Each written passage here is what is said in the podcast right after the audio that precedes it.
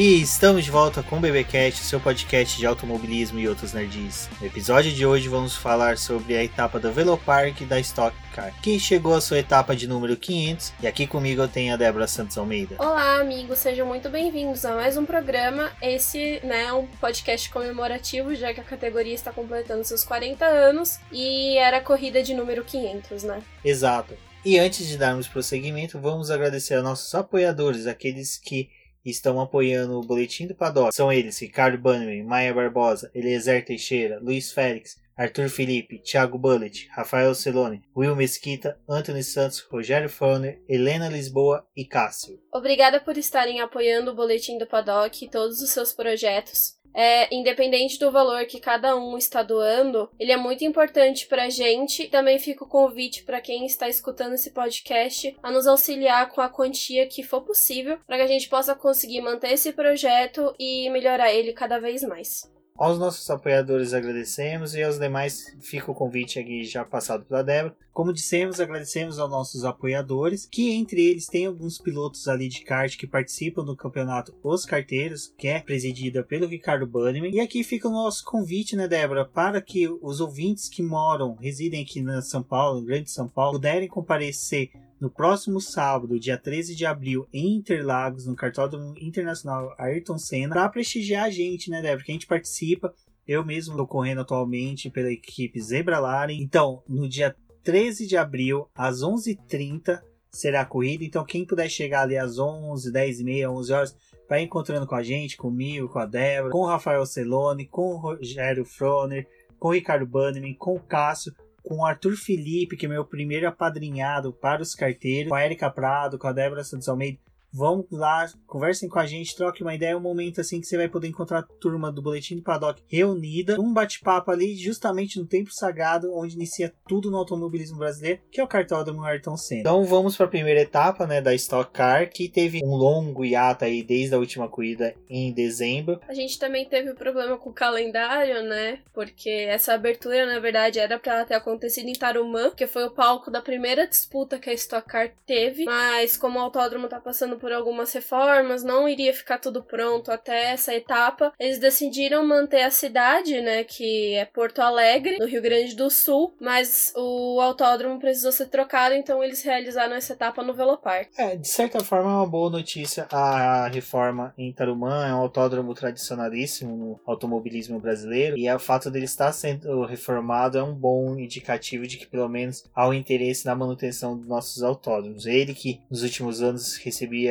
duras críticas de outras categorias. É, ele recebeu provas da Truck, né? Outras categorias de automobilismo também. Mas ele também é um palco bem importante para estocar, porque a gente vê que tem 12 provas no ano, né? Costuma ter. E muitas vezes a gente acaba repetindo o autódromo justamente por não ter outros que possam auxiliar ou renovar os contratos para que eles possam estar tá na categoria, né? Exatamente. Saímos de Tarumã, fomos para o Velopark, que é um autódromo bacana, ele é o mais curto da categoria. Ele tem uma volta até menos rápida, o piloto mais lento gira em torno de um, seg um segundo, uhum. um minuto, né? Então é uma prova que dentro, dentro desse quadro que a Stock Car que é por tempo, né? 45 minutos mais uma volta, torna uma prova bem dinâmica, porque o pit stop tecnicamente é o tempo de uma volta, então o líder acaba voltando atrás do. toma uma volta de quem assume a liderança. Então pode acontecer isso. Então é, é um autódromo bem bacana de dar toda essa dinâmica da corrida. É, são alguns pilotos, né? Acho que foi o próprio Thiago Camilo que acabou tomando volta do, do líder, né? Uma volta do líder. Então a gente vê o circuito ele é realmente bem curto bem dinâmico. Como você citou o Thiago Camilo, ele foi o pole, né, no treino classificatório de sábado, que assim, foi um treino bem legal, porque estava tendo questão da ameaça de chuva, ia chover ou não. A própria Stock Light, que ia ter uma corrida após a, o treino classificatório, acabou sendo a corrida adiada para este domingo. Mas eu acho que dois fatores que tivemos até mesmo antes do final da conclusão do treino classificatório, que ditou um pouquinho do que foi a corrida, o acidente do Valdeno Brito no segundo treino livre. É, ele acabou batendo bem forte no segundo treino, destruiu todo o carro. É, existia uma expectativa para que ele conseguisse voltar na classificação, mas não foi possível porque a parte que fica o motor do carro ficou bem danificada. Então eles tentaram correr com um trabalho, mas mostrava o box do Valdeno, né? E o carro estava em um estado que era impossível voltar com ele para prova, né? Eles optaram por, por ele então não participar, mas ter um carro melhor para a corrida. Depois a gente vai ver que ele acabou abandonando, né, na, durante a corrida. Bom, aí tirando o acidente do Valdeno, que pelo menos o Valdeno saiu em condições assim de poder alinhar no domingo. A gente pode também falar, né, lembrar que o Valdeno ele trocou de equipe esse ano. Ele não tá mais na Eisenbach e foi pra ti, Dona Duzi. Exato, foi pro lugar do Antônio Pisoni que se desligou da categoria. Nós tivemos o, uma batida bem. Ela não foi cinematográfica, como muitas batidas às vezes da Stock Car pode ser, mas a batida do Atila Abreu acabou lesionando ele, né? Teve uma, uma fratura, uma fratura não, e teve uma pequena fissura. fissura em uma das vértebras, o que foi recomendado que ele não alinhasse no domingo. Uma pena, porque até mesmo uma coisa que a gente comentava aqui era tanto Atila, Atila entre vários pilotos, é um dos pilotos que vinha se preparando, era um piloto que no final do ano teve um, um segundo semestre muito bom, o ano passado, então ele era um piloto provavelmente ele não ele pode ser que não disputasse o título, mas era aquele piloto que a gente sempre vê que tá ganhando uma corrida ou outra que às vezes é fundamental na disputa do título dos líderes. Ele era um bom piloto em questão de estratégia, né? Se ele via que ele não ia ter grandes chances na primeira prova, ele muitas vezes anulava a primeira prova para poder segurar os botões de ultrapassagem e vir na segunda prova mais forte. Então a gente via que algumas vezes ele tentava se manter na décima posição para poder largar no grid invertido na frente. Então ele realizou boas corridas ano passado. O, a Shell ela alinhou esse final de semana com quatro carros no grid, bastante carro para equipe, né? Tá, tá disputando ali. E o Atila é um piloto importante, né? Não, e a, você falou dos quatro carros alinhados. Um deles é de um novato, né? Um dos rookies da categoria, é o Gaetano de Mauro. Teve uma corrida também muito boa, tudo, mas ainda se mantendo ali no treino classificatório, como a gente disse. A pole foi feita pelo Thiago Camilo, foi uma pole bem disputadíssima. O Thiago Camilo conseguiu ali fazer uma volta muito boa, uma pista que vinha melhorando, mas só que ele conseguiu fazer uma volta muito boa mesmo com as condições de pistas melhorando para os demais que vieram depois, muito antes até mesmo de Daniel Serra e do Rubinho Barrichello, que eram dois potenciais pilotos com potencial, né? Para conseguir essa pole position. Ele tirou tempo na, na, quando ele tava realizando a volta dele, né? Porque pra gente poder ajudar o ouvinte a se situar, a Stock Car, quando vai fazer a prova de classificação, não é exatamente igual à Fórmula 1. Eles dividem o Q1 deles em duas fases, é, entre o grupo de pilotos dividido em duas em dois grupos. Então, ano passado eram 30 carros, agora são 28, mas a primeira parte é feita com 15 e o restante vai na segunda fase. Depois fa fazem o Q2 normalmente, mas a fase do Q3 é só os seis melhores carros e eles vão em busca de uma única volta lançada, que é o que dá a pole para eles, né? O valor da classificação. Quando eles realizaram o Q3 nessa corrida, né, nessa classificação, na verdade, o que aconteceu? Já tava bem. Já tava começando a chover, a chuva tinha aumentado, então os tempos já tinham aumentado consequentemente por causa da chuva. E a pista do Velopark ela é bem escorregadia. E o Thiago Camilo ele acabou tirando tempo da volta dele justamente no miolo da prova, da, do circuito, que é a parte mais difícil porque tem umas curvas bem fechadas, né? Elas tem muita técnica para poder se fazer. Justamente por estar tá chovendo nesse trecho, ela era bem escorregadia e é uma área que eles costumam usar muito as zebras. E a zebra também ela acaba atrapalhando o carro porque nessa parte que fica molhada essa tintura, ela escorrega mais. Então foi justamente nessa parte que ele acabou tirando tempo de volta, tomou a pole do Daniel Serra, né? E que novamente vão ter provavelmente uma disputa Daniel Serra e Thiago Camilo esse ano pelo, pelo título. É, foi uma. A pole dele foi algo muito esperado, né? O time ano passado teve vários problemas com o carro do Camilo, com o da Bia, e eles acabavam abandonando ou não terminando em boas posições. Então, quando veio a pole do Camilo, ele até falava, né? Era algo que a gente estava buscando, mas a gente não tinha certeza se ia vir. E com o resultado do ano passado que a gente tinha, essa primeira pole pra gente ela é muito valiosa. Até porque a gente pode até falar um pouco como se fosse na Fórmula 1, né? Às vezes a pole ela é mais valiosa do que a própria corrida, porque a corrida tem várias adversidades. Você não tá lutando só com o seu carro, com a pista e com você mesmo para poder buscar esse resultado. A corrida ela depende de outros fatores. E foi bacana você falar isso, que é outra coisa que a gente comentou até quando ele conquistou a pole. A gente tem vários pilotos, acho que 90% dos pilotos da Stock Car tem redes sociais. Para quem segue o Thiago Camilo na, no, no Instagram, principalmente, você via que ele vinha se preparando fisicamente e mentalmente para essa temporada de uma forma diferente que ele estava nas outras. Ele tanto fisicamente ele se via direto fazendo exercícios treino, né? ou treinos, já na parte psicológica você via que ele participava de competições de é, futebol de areia, voleibol, tudo, mas só que é competição, é questão de concentração, é a pessoa tentando se superar. Então, o Thiago Camilo ele, ele se apresentou de uma forma bem diferente nessa pré-temporada. E falando de pré-temporada, só um adendo que eu vou dar. O pessoal perguntou em vários grupos quando chegou próximo da corrida. Perguntou, ah, mas Stock Car não tem pré-temporada? Infelizmente, Stock Car não tem pré-temporada. Esse ano também a gente pode até falar que foi difícil ver os lançamentos dos carros, né? A gente conheceu realmente o layout dos carros no primeiro treino livre que ocorreu na sexta-feira. Mas antes foram poucas as equipes que acabaram mostrando os seus carros em rede social ou por forma da assessoria de imprensa.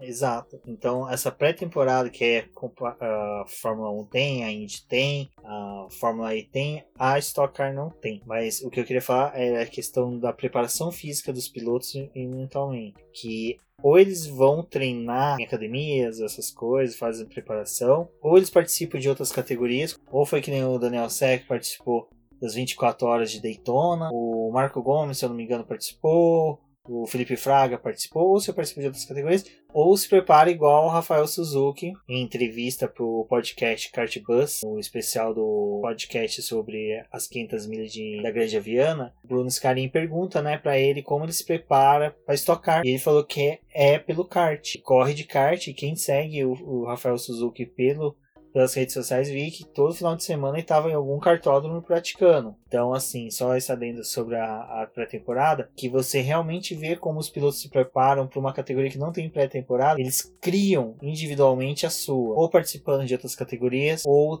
fazendo treinamentos físicos, ou participando de qualquer outra atividade esportiva que nem o próprio Thiago eu mencionei, mas o Thiago, por exemplo, ele participou de alguns torneios de poker. Também é uma preparação, porque poker você tem que ter concentração, você tem que o ter Serra toda... sempre levava o filho dele para cartódromo também, tava correndo com eles, então a gente percebe que o kart ainda é uma boa parte ligada com o Stock Car. Principalmente na preparação física. Agora, já indo diretamente para corrida, a gente teve, como eu falei, teve a estreia de três pilotos né, jovens, três estreantes bem, que até um deles é o Marcel Coleta da Crow Race. Ele bateu o recorde, ele é o primeiro piloto com 17 anos a alinhar um carro na Stock Car. A família Coleta vem forte né, no automobilismo, então é bacana você ver isso. Outro também que teve sua estreia na categoria foi o Pedro Cardoso da Hot Car. Também teve uma estreia, uma estreia difícil, uma pista meio molhada, meio seca, uma questões bem mais técnica.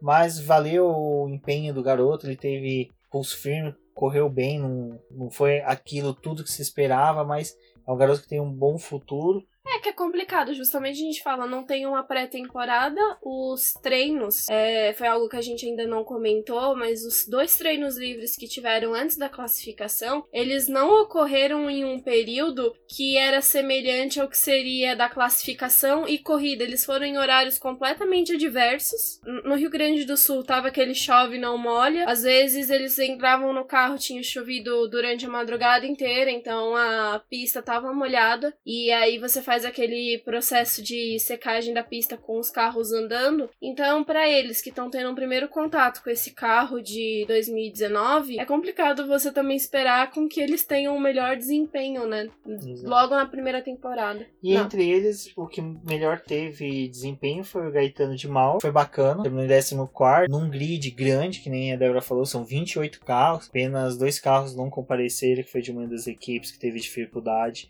com questão de patrocínio, mas provavelmente nas próximas etapas deve, devemos ter 30 carros. Num grid com 28 carros, terminar ali na metade exata, décimo quarto, o Caetano de Mauro, que é uma das apostas da equipe Shell. Classificou bem, foi o sexto bem, na classificação. Então, parabéns, acho que os três estão muito bem de início como dissemos, pole do Thiago, mas ali no começo da corrida já teve um aperto, né, do Daniel Serra que se aproximou bem dele e já começou a botar pressão para cima do Thiago. Exatamente, foi uma largada com safety car, é algo meio atípico, mas para poder tentar igualar as chances de todo mundo realizar uma boa largada, né? Porque a pista tem sempre aquele lado mais sujo e o lado mais limpo. Mas como ainda tava úmida, é, para quem tava do lado sujo, era o pior lado é, elevado a uma potência muito maior por conta dessa chuva. Então eles optaram por fazer a volta de aquecimento e largar com o safety car. Thiago Camilo, por conta disso, né, o Serra se aproximou dele, então encostou. A vantagem do Thiago nesses primeiros momentos foi que justamente o botão de ultrapassagem não podia ser acionado.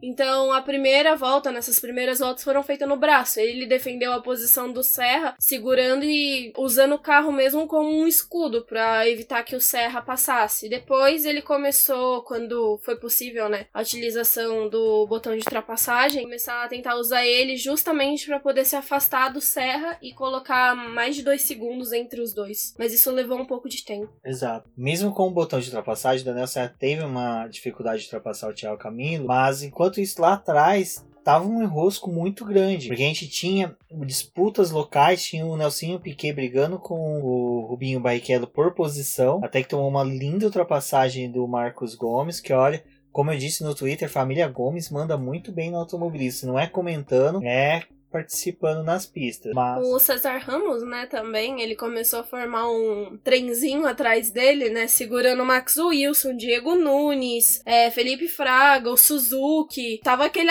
a Stock Car é sempre emocionante justamente por conta disso, né? O meio do pelotão também é um enrosco só. Aí teve o acidente do Guga Lima, ah, já aconteceu mais da metade da prova pra frente. Foi com quase 25 minutos que o Guga Lima ele bateu. E foi bem no ponto que o Attila Abreu tinha batido no sábado, né? Foi no mesmo local. E é aí que gera os quê?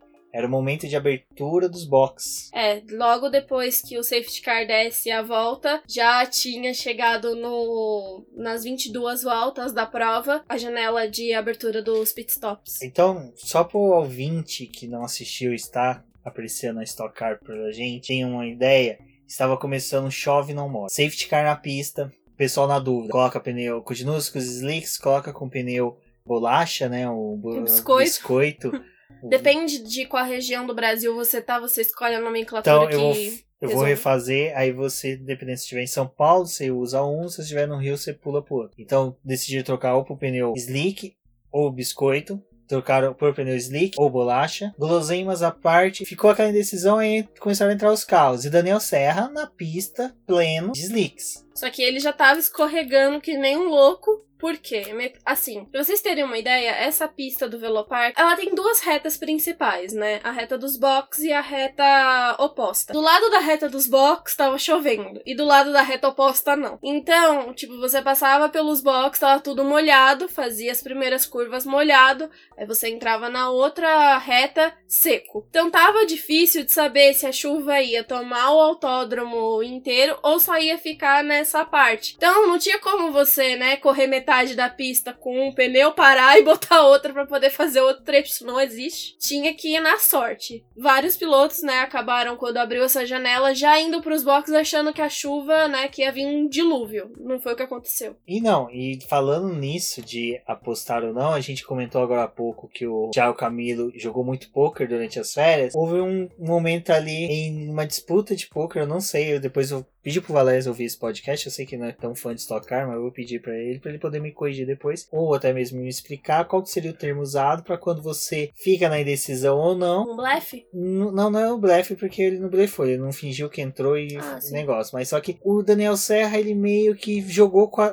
uma coisa que o Daniel Craig fala no Cassino Royale, que você não joga com as cartas que estão na sua mão, você joga com as cartas que estão na mão do seu oponente. E foi aí que Daniel Serra brilhou porque ele jogou exatamente com os pneus que os oponentes colocou. Todo mundo colocou o pneu bolacha, biscoito, dependendo da região, mas ou DDD, como queiram utilizar. O Daniel Serra, ele foi vendo como a pista ia maturando. Como a pista ia, se acertando. E começou a virar muito abaixo. Então começou a ser ultrapassado por piloto que estava com o pneu bolacha biscoito. Porque justamente esse pneu na área que estava mais né, úmida, ele estava respondendo melhor. E para ele, que já estava com o pneu desgastado, numa pista úmida, o carro dele não estava mais rendendo. Mas aí mostrou toda a maestria que ele tem de segurar o carro. Isso não, é isso sim.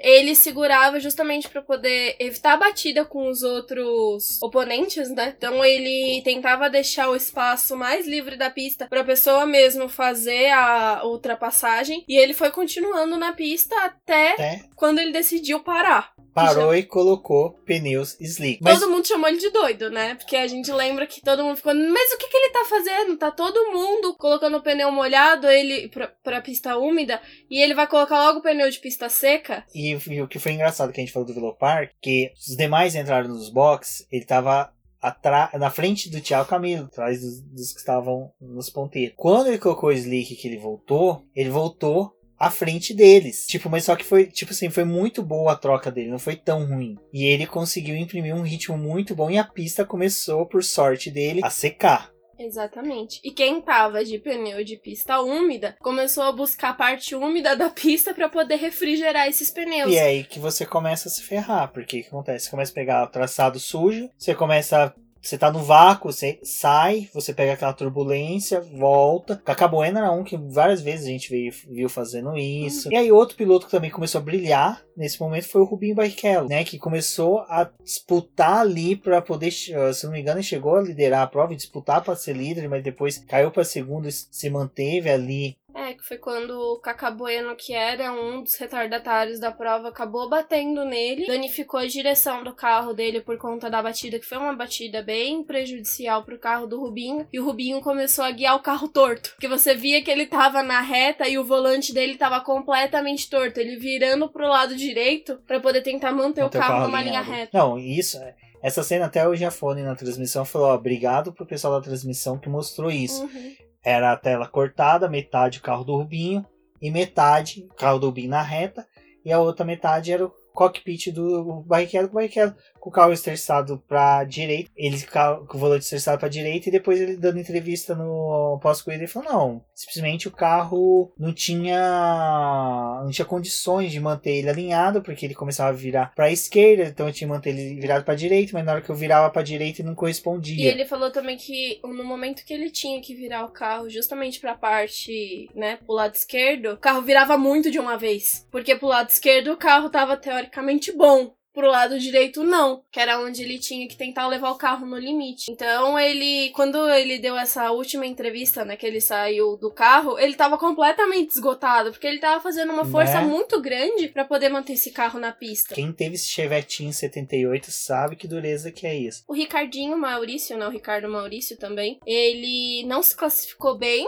por conta dessa parte da, da classificação, da classificação começou a chover. Ele saiu de 17 último e chegou em terceiro. Mas também para ele, né, que também é da Eurofarma, ele e o Daniel Serra acabaram chegando nesse pódio justamente por conta da estratégia da equipe. Na sexta-feira, sexta-feira teve Jornal da Globo. Até o Débora falou: pô, que legal, Stock Car no Jornal da Globo. O destaque era a disputa desses dois bicampeões dentro da mesma equipe. Uhum mostrando que os dois vão buscar o tri dentro de uma das equipes mais fortes da categoria atual. Outro piloto que teve um destaque nessa corrida, que foi assim muito bacana ver o desempenho dele em corrida, que é um piloto que a gente torce muito para que se firme na categoria, é o Nelson Piquet. Agora que ele até mesmo depois que saiu da Jaguar Racing lá da Fórmula E ele vai se dedicar 100% a Stock Car, então não vai ter mais aquelas situações em que ele tinha corridas no mesmo final de semana, saía correndo, saía literalmente correndo lá da Europa, da Ásia, vinha pro Brasil, corria. Vai ser legal acompanhar ele, mas o que eu queria falar da corrida dele foi que ele largou um quarto. O legal dele é que ele teve um bom quali,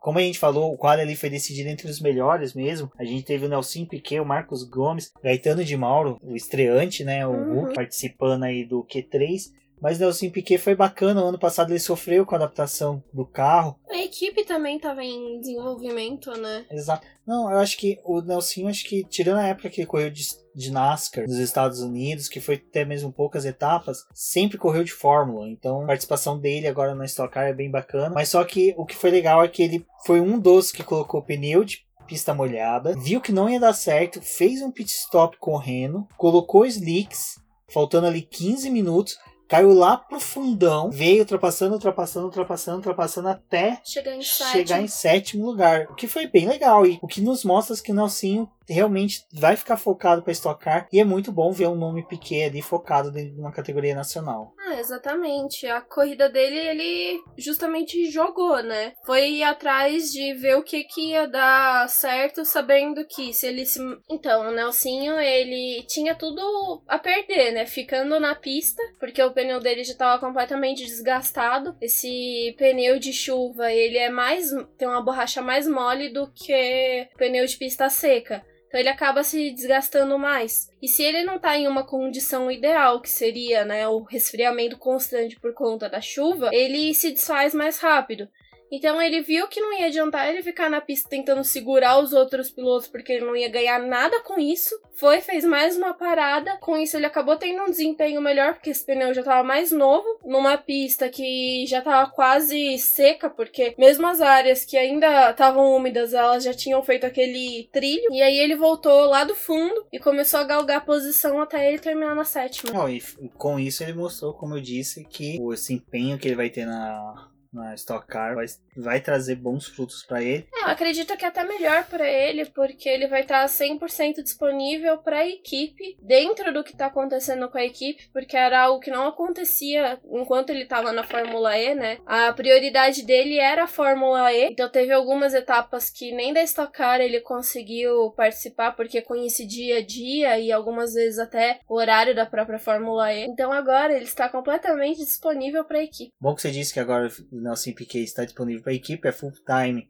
completa 15 anos agora, então eu acredito que a equipe está com interesse de ter um bom desempenho para comemorar. Vemos que 2019 é um ano de, de bons números para estocar. 40 anos, equipe completando 15 anos, demais equipes também já estão bem há bastante tempo aí na categoria. Algo que eu acho que eu vou destacar hoje, o fato do, do Daniel Serra ter ganhado a etapa de número 500 da Stock Car, repetindo o feito do pai dele em 1989 em Interlagos, pilotando daqueles opalão. O Chico Serra ganhou nessa né, etapa, a de número 100. Então é uma coisa que é bem bacana, porque desde que o, o Daniel Serra venceu, a, conquistou o primeiro título em 2017, a gente vem falando que ele vem buscando né, se igualar ao pai dele. Ele já é bicampeão, o pai dele é tri, então ele pode, se ele se tornar tricampeão esse ano, aí que ele se iguala bem ao pai dele, que o pai dele também foi tricampeão três anos seguidos. Então é muito bacana ver essa, esse comparativo com o pai dele e o pai dele sempre presente nas etapas, o Chico Serra. Então é bem legal. O Daniel a gente espera muito dele esse ano, justamente porque ele foi bi no ano passado, né? A equipe da Eurofarma é uma equipe grande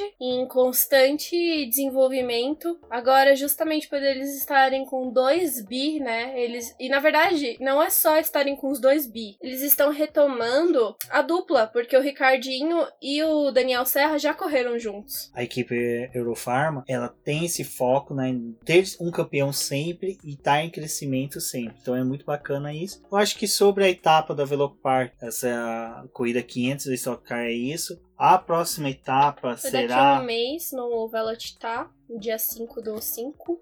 Exato, então vamos ficar no aguardo. Quase um mês aí sem estocar, mas. A gente também tá na expectativa para que o Atila Abreu retorne, mas é bem provável que talvez ele também não esteja nessa próxima etapa, porque a recuperação tem uma estimativa de 40 dias. Então, se os médicos derem alta para ele próximo da corrida, ele volta, senão ele vai ficar mais uma etapa de molho.